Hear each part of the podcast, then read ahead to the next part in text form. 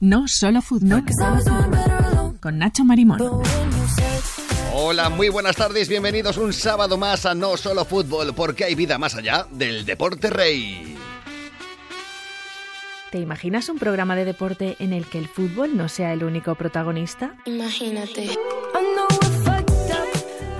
Chicago Bears, una de las franquicias más legendarias de la NFL, ha iniciado el Mini Monsters Clinics, una iniciativa en la que se imparten entrenamientos gratuitos de fútbol americano a niños, también a adultos, y que esos días recorre varias ciudades españolas. Saludamos ya a Roberto Garza, él es exjugador de la NFL durante 14 temporadas, 10 de ellas estuvo vistiendo la camiseta de los Chicago. Eh, Roberto, buenas tardes. Buenas tardes, claro, un placer estar aquí con con vos en este día, ¿no? Bueno, el fútbol americano eh, es un buen deporte, ¿no? Para transmitir valores a jóvenes y adultos. Claro que sí, ¿no? Y todo se trata de trabajar con un equipo, aprender a ganar, a perder y, cómo se gana en el deporte, ¿no? Es entrenamiento, es enfoque. Al fin del día también es uh, divertirse con sus amigos, ¿no? Y creo que a los niños que se diviertan con deporte, ¿no? Y que hagan deporte todos los días. Y también, claro, aprender las técnicas de flag football para poder a jugar con sus amigos y, y, convertir en un gran juego que es el fútbol americano. ¿Qué diferencia entre el flag football y, el fútbol americano? Porque es una modalidad que no tiene contacto, ¿no? Exacto. No, sí, en el flag football se usa con banderitas, es algo que se pueden jugar las muchachas, las niñas pueden jugar, los niños, todos pueden jugar y sin contacto, ¿no? Claro, el fútbol americano con uh, shoulder pads y helmet es un poco rudo y no es para todos, ¿no? So, eh, flag football te da la oportunidad de, de correr, de saltar, de brincar y, y de ganar, de atrapar el balón y, y no poner tu cuerpo en uh, peligro de, de, de, una lesión y esto que el otro, ¿no? So, flag football es un poco muy diferente, pero como quieras se usa el ovoide, la, la pelota y puedes correr los receptores, el mariscal de campo, so, eh, hay muchas uh, cosas que son similares, ¿no? Y eso sí, será olímpico en Los Ángeles 2028. Claro que sí, eso es algo uh, impresionante, ¿no? De tener esta oportunidad de, y es algo que uh, pensamos, ¿no? Al amor, un día a un equipo de, de, de España que, que vino a los Mini Monsters puede llegar a, a, representar a su país en los en las Olimpiadas como flag football, ¿no? Puede ser un equipo de, de, muchachos, un equipo de muchachos, es algo una, una, gran oportunidad para todos los jóvenes que busquen la manera de ser un jugador limpiado, ¿no? Eso es algo, un, un, todos los atletas soñamos en, en, en grandes cosas y es una de las cosas que puede representar tu país y algo increíble. y también es una oportunidad importantísima para el deporte en sí, porque podría ayudar a expandir el fútbol americano por todo el mundo, ¿no? Claro, y, estamos empezando esto con los mini masters, eh, ya tenemos uh, dos años con las clínicas para los niños para enseñarles las técnicas y, y, esas campañas de los osos aquí en España. Eso es algo que ya empezó, tenían la visión los Bears en esto y, y uh, ojalá que sigan promoviendo este gran deporte y siga creciendo aquí en España. Eso te iba a decir, sí, porque los Bears eh, llevan haciendo estas eh, giras por Europa, por España. Tú ya llevas viniendo varios años aquí con los clinics, con los chavales. Eh, ¿Qué es lo que más te gusta a ti de, de mm, participar en estas iniciativas? Oh, quiero compartir con los niños, ¿no? Cuando miro las la sonrisas de los muchachos, eso es lo, lo que te da es, oh, que se están divirtiendo, se están aprendiendo y así es como van aprendiendo las técnicas, ¿no? No quieres algo que, que no les guste, ¿no? Cuando se diviertan, eso es lo, lo máximo para, para esta campaña y para mí, ¿no? Porque ves que los niños se, diviertan y están aprendiendo al, al, mismo tiempo.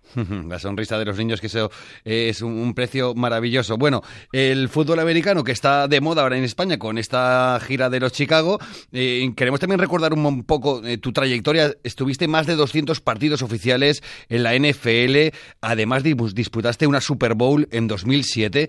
Eh, cuéntanos cómo fue esa experiencia. No, es increíble, ¿no? De, de, poder vivir tu sueño. Desde niño pensaba un día lograr el sueño de, jugar en la NFL y tuve la oportunidad de realizar ese sueño y, y, desde el momento que toqué el campo dije, esto es lo que quiero hacer por el resto de mi vida y, y tuve la oportunidad de, de, de, de hacer eso por 14 años, ¿no? Claro, mucho entrenamiento, mucha preparación, pero cuando estás en la cancha en los domingos peleando contra los mejores jugadores del mundo es algo que te queda marcado, ¿no? Para mí es una gran experiencia. Um, claro, el Super Bowl fue algo desafortunadamente que perdimos y esto esto es lo más difícil, la, la semana más difícil de, de, de, de, un jugador que pierde el Super Tazón porque lo revives cada cada día, ¿no? Siempre enseñan los clips de esos juegos y tienes que revivir esa emoción de perderlo, ¿no? Pero este año fue una gran campaña, perdimos tres juegos, ganamos trece y, y éramos uno mejores equipos en la NFL, ah, ganamos el campeonato de la NFC, eso fue algo que, claro, que ha marcado mi carrera, pero ser campeón uh, nomás no, no se pudo.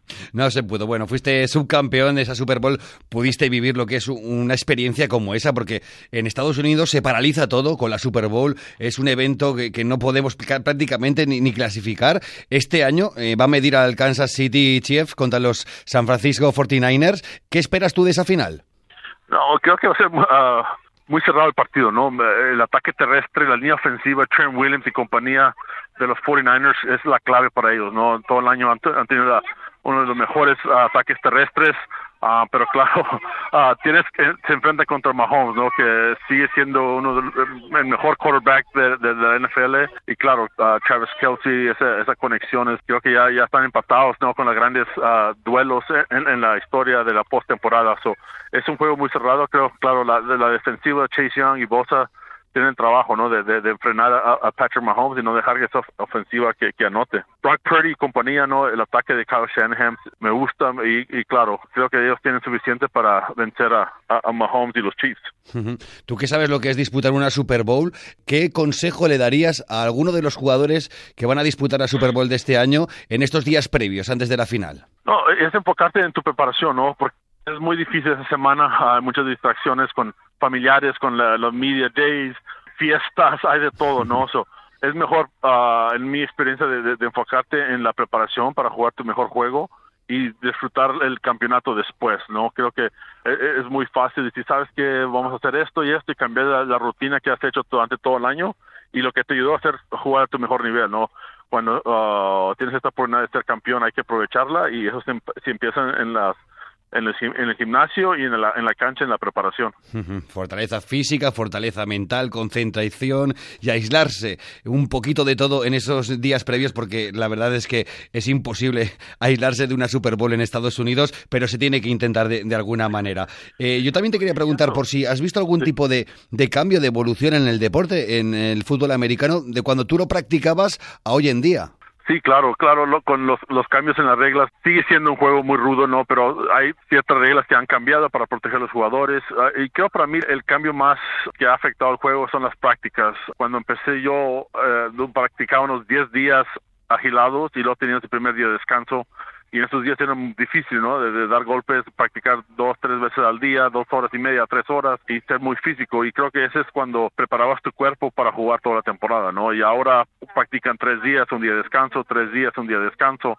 Uh, limitan los días de contacto, los días de full pads y todo eso está afectando a los jugadores. Hay más lesiones, los cuerpos de los jugadores no están preparados para jugar tan físicos. Yo creo que todos esos, esos cambios ha afectado. Ah, claro, siguen siendo los mejores atletas, siguen siendo jugadores que se preparan a través de todo el año, pero creo que esos cambios sí han afectado al tipo de juego que hay en la NFL hoy en día. Pues Roberto Garza, mítico jugador de los Chicago Bears, muchas gracias y muy buenas tardes. Gracias, Nacho, un placer y que un saludo para toda la gente que nos está escuchando.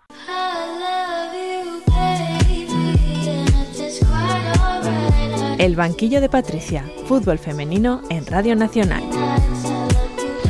Pues nos sentamos ya en el banquillo de la entrenadora Patricia Campos para disfrutar con ella del fútbol femenino. Hola Patri, ¿qué tal?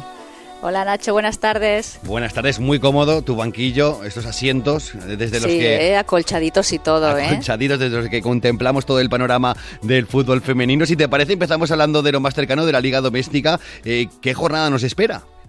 Mira, en unas horas el derby valenciano entre Valencia y Villarreal. Un Valencia malherido que acumula solo una victoria en los últimos 10 partidos, Nacho, bajando puestos en la clasificación peligrosamente. De hecho, el Villarreal, gracias a su última victoria en Liga frente al Betis, supera al Valencia en la tabla y respira más tranquilo, a cinco puntos del descenso, partido de los que valen muchos puntos por la parte de abajo. El Sevilla se enfrenta de nuevo al Barcelona después del varapalo de la Copa contra las Blaugranas, eso sí, en casa con su gente y con el orgullo tocado. Las andaluzas llevan en Liga diez partidos sin perder y no quieren que ni siquiera el Barça acabe con su racha.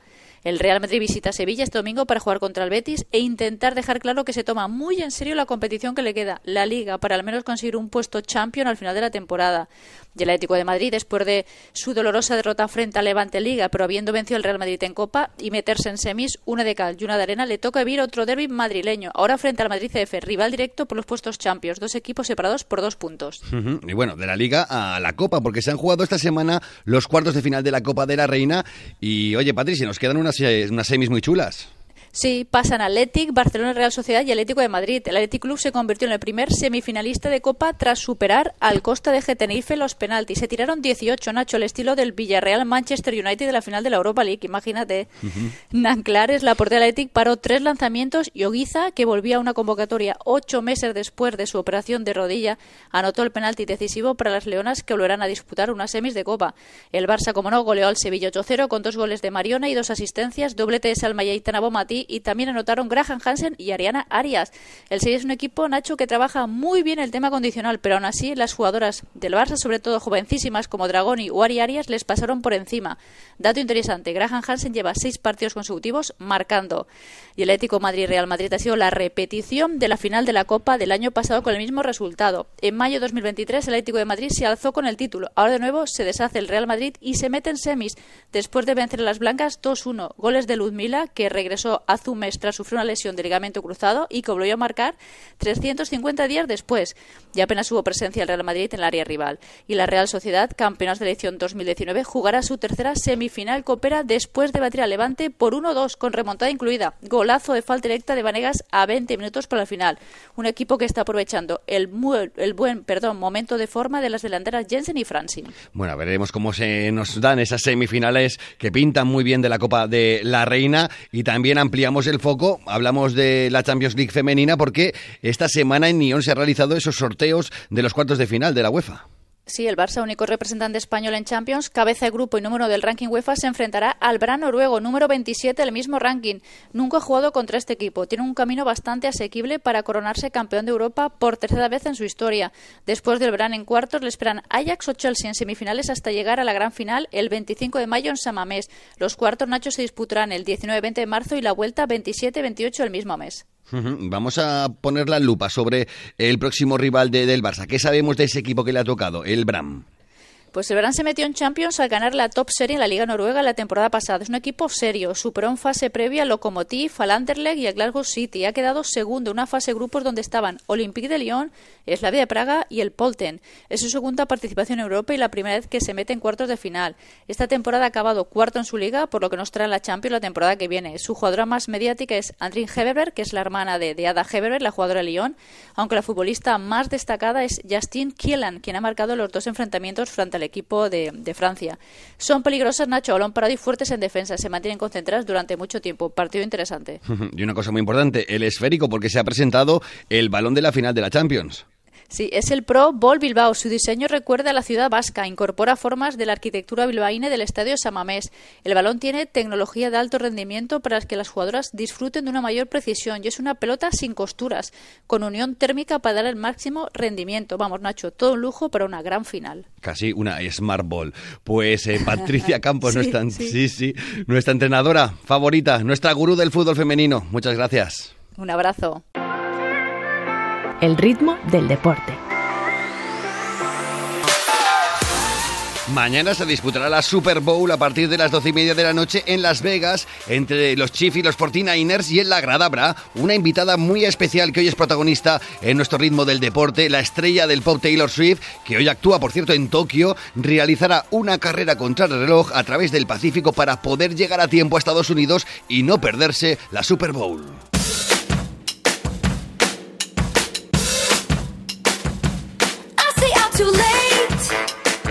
Taylor Swift es una super fan de uno de los finalistas de este año de la Super Bowl, de los Chiefs de Kansas City. Desde que la cantante ganadora de 14 premios Grammy comenzó a salir con el escudo de los Chiefs, el año pasado la franquicia ha experimentado un crecimiento notable de fans y también de índices de audiencia. Desde entonces, miles de niñas y jóvenes se han aficionado por este equipo que mañana buscará la cuarta Super Bowl de su historia. Pues con la música de Taylor Swift nos despedimos. Reciban un saludo en la parte técnica de Rubén Campayo y de Nacho Marimón. Ustedes sean felices y disfruten de la vida en compañía de la radio pública.